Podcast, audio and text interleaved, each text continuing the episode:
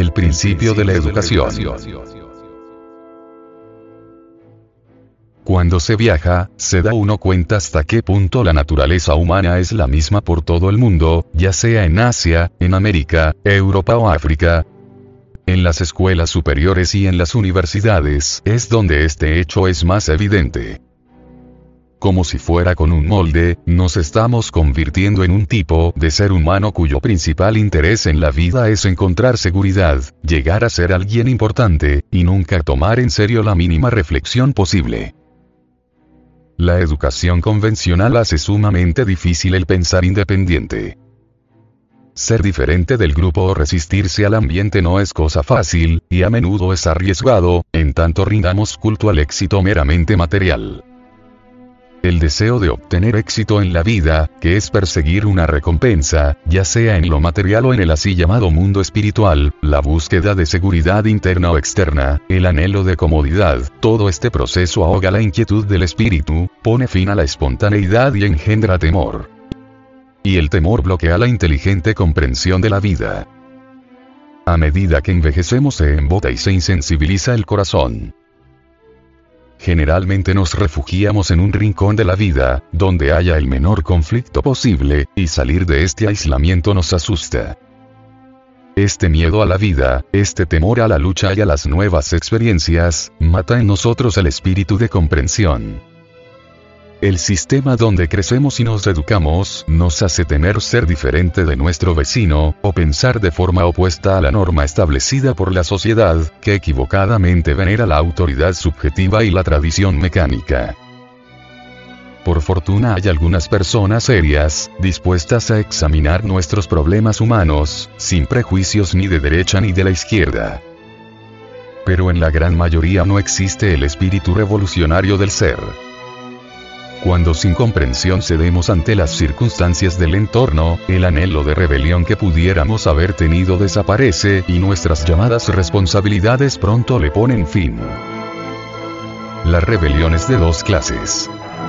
La violencia, que es meramente reaccionar, sin entendimiento, contra el orden establecido, y la rebelión profundamente psicológica de la inteligencia.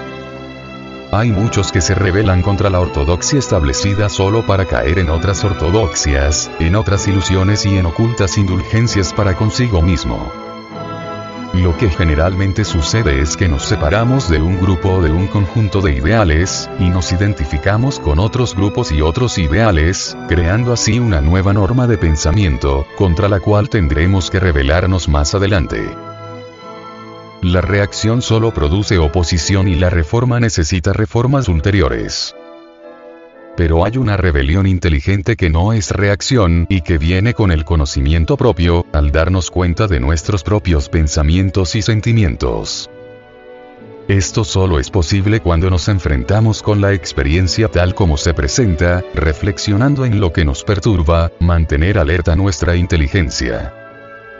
La inteligencia sumamente despierta, que es la conciencia, es la única verdadera guía.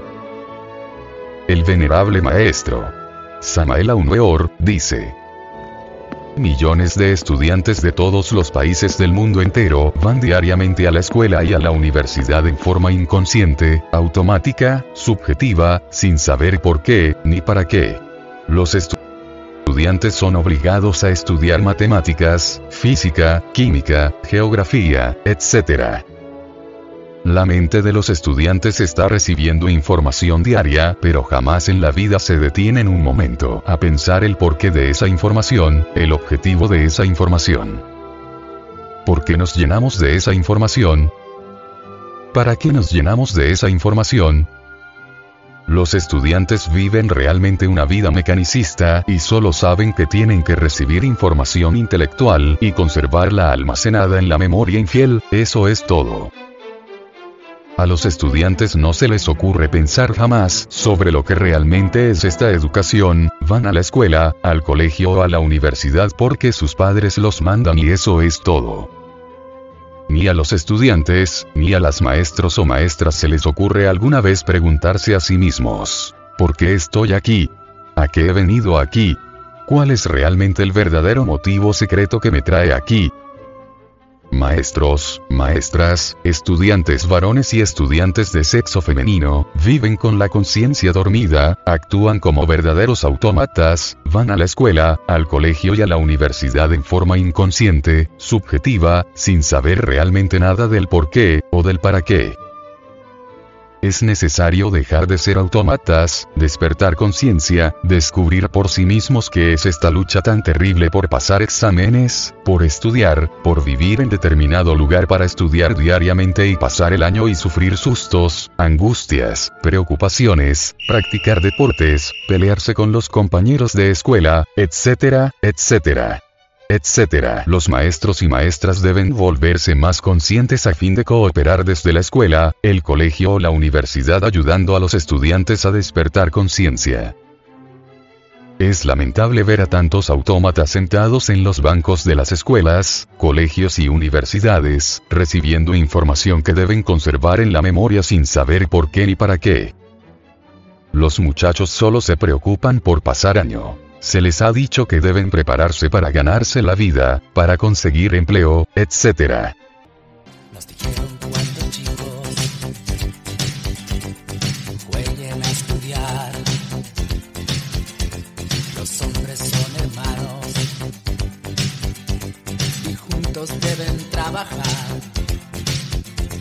Oías los consejos, los ojos en el profesor, había tanto sol sobre las cabezas.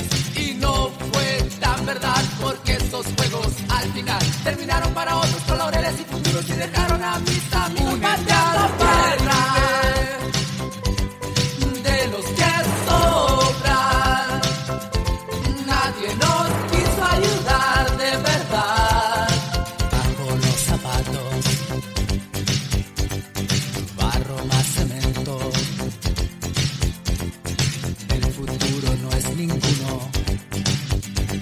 los prometidos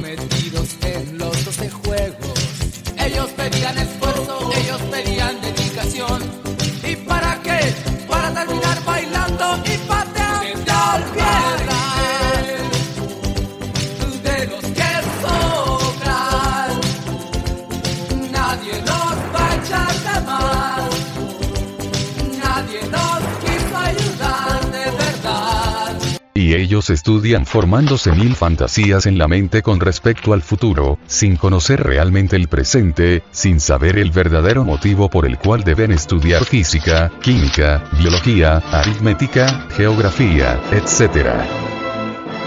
Las niñas modernas estudian para tener la preparación que les permita conseguirse un buen marido, o para ganarse la vida y estar debidamente preparadas para el caso de que el marido les abandone, o de que se queden viudas o solteronas.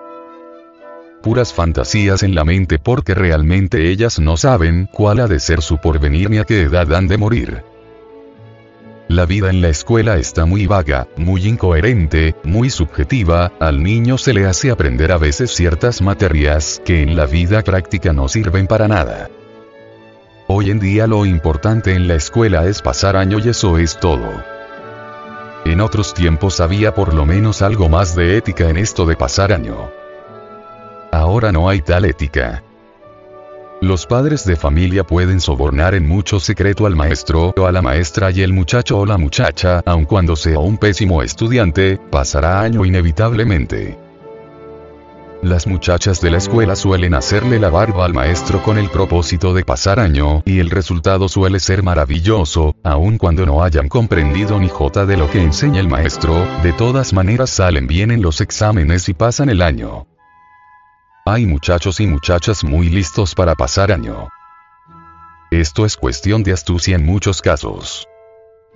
Un muchacho que pasa victorioso cierto examen, algún estúpido examen, no significa que tenga conciencia objetiva verdadera, sobre aquella materia en la cual fue examinado.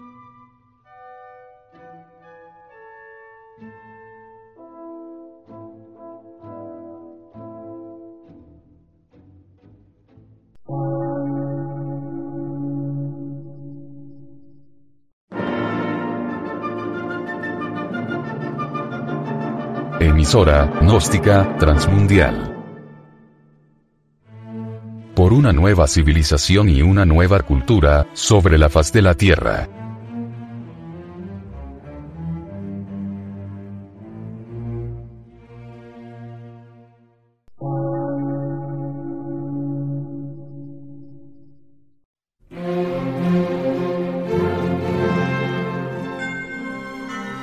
Medio de radiodifusión, científico, artístico, místico y filosófico, de la Asociación Colombiana de Centros de Estudios Gnósticos, Antropológicos, Psicológicos y Culturales. A. C.